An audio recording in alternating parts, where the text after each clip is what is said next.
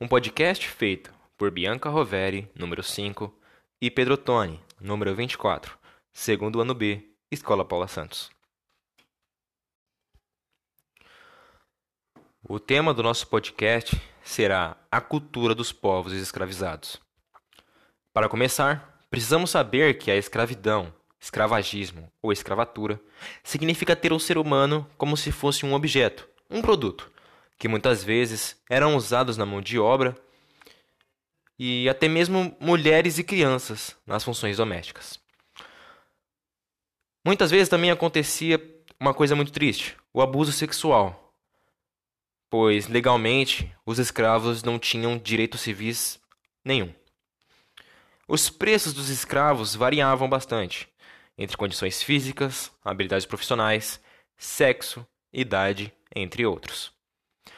Quando dizemos sobre a cultura dos povos escravizados, pode até parecer estranho, mas não estamos falando somente sobre os negros.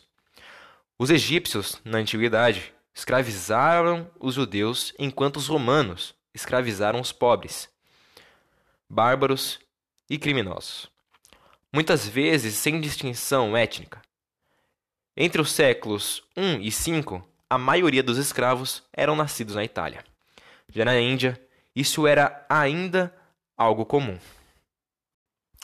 Parece estranho imaginar que países como a Suíça e a Finlândia sofreram com a escravidão, mas em suas histórias mais recentes, muitos finlandeses foram tratados como mercadoria no Mar Negro entre os séculos 7 e 18. O Canato da Crimeia se sustentava desse comércio e tinha preferência por mulheres e crianças de beleza exótica e, por consequência, mais valiosa. O mercado de lá valorizava negros da África subsaariana, mas a variedade mais lucrativa eram as crianças finlandesas, entre 6 e 13 anos de idade, de preferência loiras e com olhos azuis, que davam uma margem de lucro de até 133% no Mar Negro. As crianças, mulheres e homens eram capturados e vendidos por russos, tártares e persas. Muitos foram pegos pois não tinham se catequizado e, por consequência, não tinham a proteção da igreja. Eram tratados como compra potencial, tanto para muçulmanos quanto para cristãos. Algumas famílias pagavam para recuperar seus parentes, mas a maioria era pobre. E as crianças capturadas, que eram jovens demais para caminhar, eram abandonadas no gelo até a morte. Isso parece ser distante no tempo, mas a tal rica Suíça se estendeu com essa prática entre os séculos XIV e XV. As, entre aspas, crianças sob contratos, fecha aspas, eram tiradas de famílias pobres e de mães solteiras pelas autoridades. Os meninos e meninas eram vendidos a fazendeiros e a fábricas, sendo condenados a trabalho forçado. A maioria das crianças sofriam com espancamentos e abusos sexuais constantes. E isso tudo foi uma realidade comum durante muito tempo. Agora, mudando um pouco o foco, vamos falar sobre a escravidão negra no Brasil. Não temos como saber exatamente quando chegaram os primeiros escravos negros ao Brasil. Mas a tese mais aceita é que, em 1538, Jorge Lopes Bichorda teria traficado para a Bahia os primeiros escravos africanos. Eram capturados na África e trazidos aos montes, de pé, para não ocupar espaço dentro das caravelas. Muitos morriam de fome no caminho, sendo também vítimas de doenças e maus tratos. Os que sobreviviam à travessia eram separados e colocados em grupos de outras tribos, para que não pudessem se comunicar. Eles tinham, entre aspas, senhores, donos deles, e eram obrigados a obedecê-lo sob pena de castigos, violência e humilhação todos os dias. O escravo se tornou mão de obra fundamental nas plantações de cana-de-açúcar, de tabaco e algodão trabalhando também nas minas e criações de gado. Eles tinham, entre aspas, senhores, donos deles, e eram obrigados a obedecê-lo sob pena de castigos, violência e humilhação todos os dias. O escravo se tornou mão de obra fundamental nas plantações de cana-de-açúcar, de tabaco e algodão, trabalhando também nas minas e criações de gado.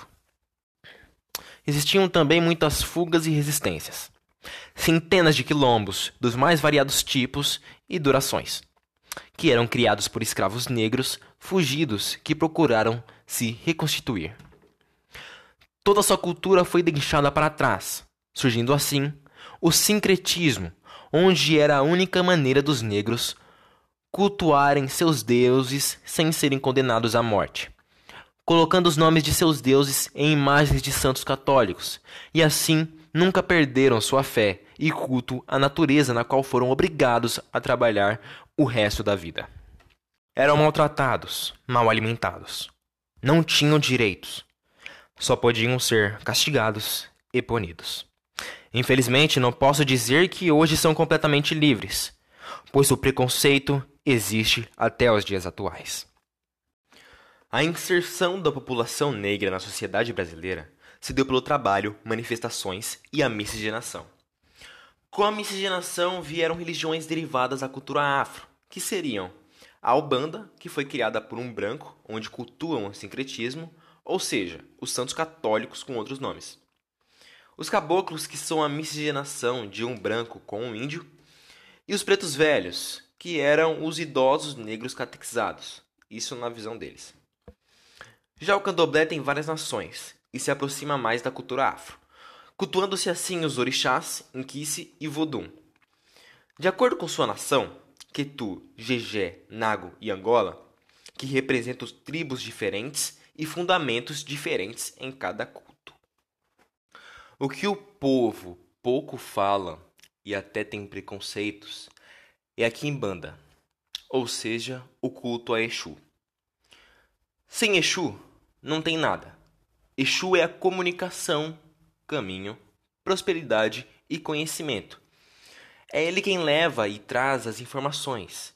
É ele quem come primeiro as oferendas. E foi ele um dos primeiros a serem cultuados na África. Nós não temos como ter, pois só nos sobrou a praga de tê-los escravizado em nossa terra. A arte da capoeira foi uma luta disfarçada de dança, onde os negros conseguiam planejar e praticar para fugir. A culinária se deu baseada nas oferendas que são hoje feitas na quimbanda, candomblé e umbanda.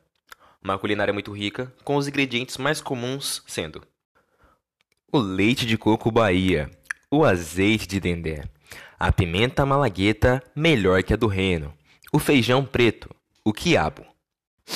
Que derivado desses ingredientes nos ensinaram o vatapá, caruru, munguzá, acarajé e até a pamonha que tanto amamos no Brasil. Tudo trazido e ensinado pelos negros. Sem contar com o samba, o batuque que temos em todo o churrasco tradicional brasileiro. Portanto, nós somos a escravidão comemos e escutamos dela todos os dias. O mínimo que podemos fazer para nos redimir é lutar contra o preconceito, seja religioso ou do próprio negro, que infelizmente, como toda mulher, não consegue sair na rua sem medo de morrer.